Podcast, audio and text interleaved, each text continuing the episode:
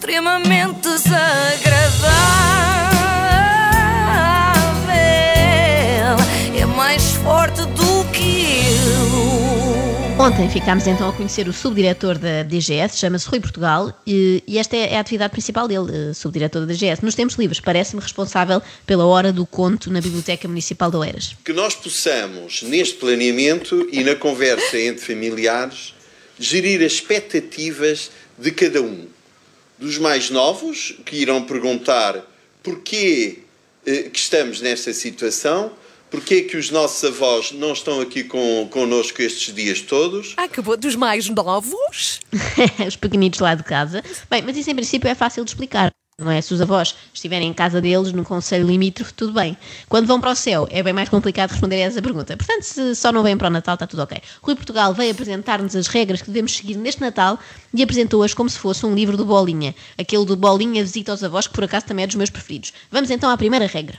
Em primeiro lugar, considerar que devemos cumprir todas as regras que estejam em vigor e em vigência nestes dias e nesta quadra. Ai, que querido, que querido. Não é? É tão fofo. Eu espero que nestas regras o Dr. Rui não inclua as regras da nutricionista, não é? Eu estou disponível para respeitar distanciamento social dos meus pais, ok? Mas não distanciamento social dos formigos da minha mãe. Isso não, isso não.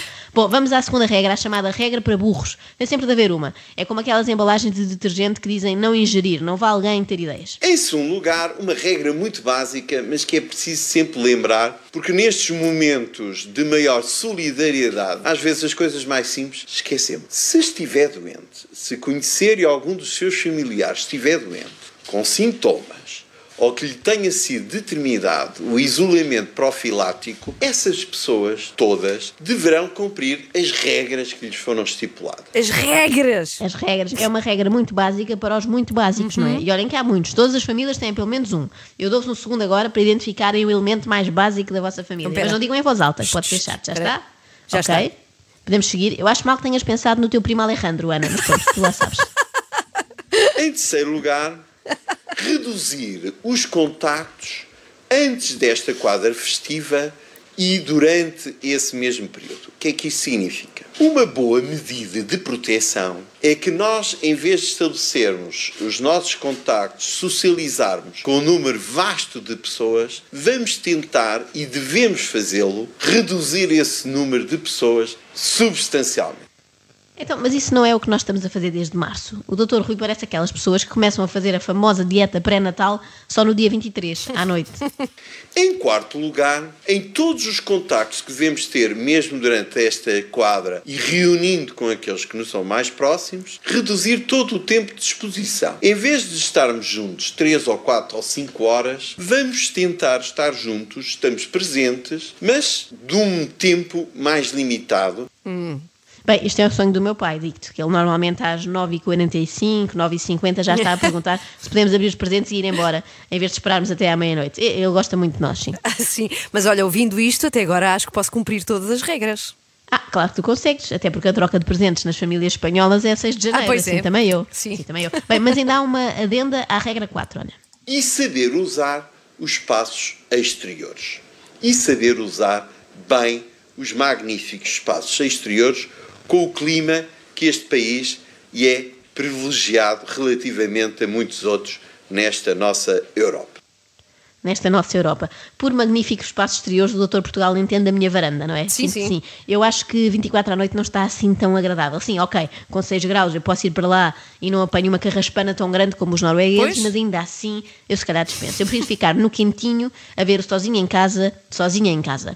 Vamos então à quinta recomendação. É-nos sugerido que passemos o Natal apenas com o agregado que vive connosco, os coabitantes. Quando nós pensamos nestas famílias mais nucleares e de coabitantes, devemos reduzir do máximo que pudermos os contactos com nossos familiares, mas que não são nossos habitantes. Os nossos irmãos, os nossos pais, os nossos sobrinhos, os nossos tios e amigos, eh, naturalmente, que possamos ter e devemos ter. Devemos ter amigos e só avisam agora, ao fim destes anos todos.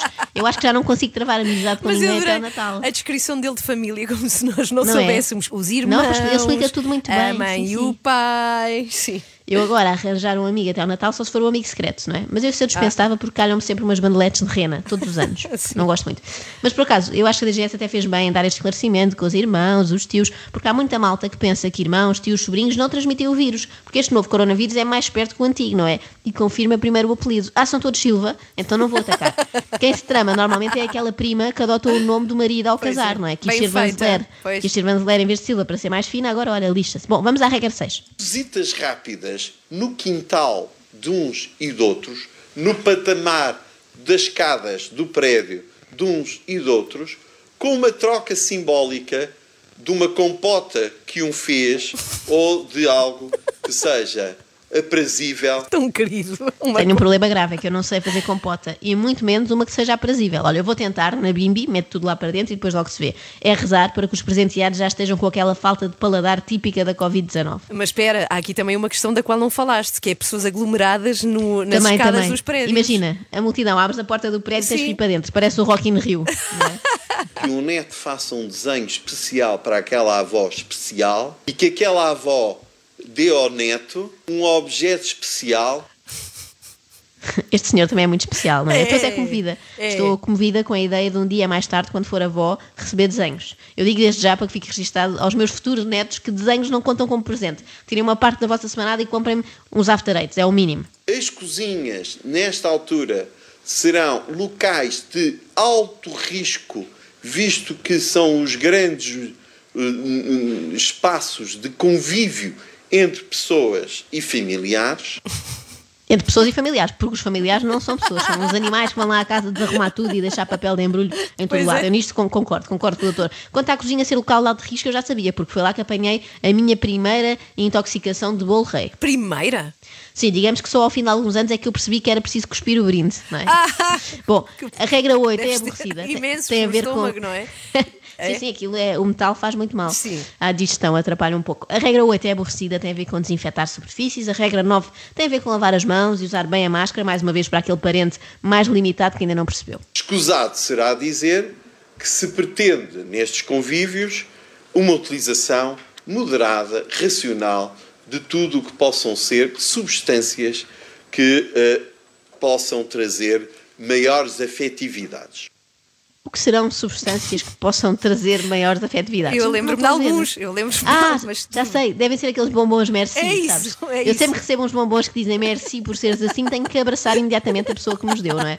Não, eu estou a brincar, eu percebi que o doutor estava a referir-se a álcool e drogas no Natal e sabes para quem que é esta indireta, não é? Para é quem? para o Toy. Ah. É que na minha noite de Natal eu tenho sempre um saquinho de marihuana em casa. Noite de Natal, fumamos todos. Mas no último Natal fiz pior. Pe- Peguei no narguilé que me ofereceram. Eu pus a xixa, coloquei a erva toda em cima. Até a avó Inês, com 89 anos, teve que Estás a brincar comigo? Não, estou a jurar. Ah, Portanto, a avó Inês, já sabe, este Natal vai rir um bocadinho menos na ceia de Natal. Fez uma referência à ceia de Natal. Não é obrigatório que o Natal se comemore neste país na ceia de Natal. Pode-se comemorar por um momento de exceção num almoço de Natal da véspera do dia de Natal. Não há nada que o impeça. Vou-lhe dar um exemplo. Em minha casa há uma pessoa que comemora o seu aniversário precisamente nesta época, neste, num destes dias. E a comemoração desse aniversário é o pequeno almoço. E sempre foi o pequeno almoço. Grande ideia. Eu vou Sim, fazer assim: bravo. convido os meus familiares a irem lá à casa para verem a ceia de Natal no dia 24. Só ver. Ninguém toca, ninguém tira a máscara, ninguém come. Vão embora para a casa deles e eu vou dormir. No dia seguinte faço o meu pequeno almoço de Natal. Fico com tudo, não é? É que por acaso eu sempre achei que as rabanadas ficam melhores no dia seguinte, embebidas naquela calda. A calda vai ficando rija. Sim, sim. Bom, e quando estivermos a achar aquilo estranho, basta pensarmos que em casa do Dr. Rui Portugal também se fazem comemorações ao pequeno almoço e fica tudo bem. Se houver uma refeição, por que não estender a mais divisões da casa, se tiver que ser? ah, isso é ótimo. Sim. Isto parece-me a melhor ideia de todas. As Sim, pessoas focaram-se muito no, no pequeno almoço, não é? Assim, uma espécie de pequeno almoço continental, não é? Em vez do continental do- dos hotéis. Mas esta é a melhor ideia de todas. Este ano a minha avó vai jantar no quarto dos miúdos, o meu irmão na casa de banho e o meu pai na arrecadação, para ver se aprende a não estar sempre a perguntar se falta muito para abrir os presentes. extremamente desagradável.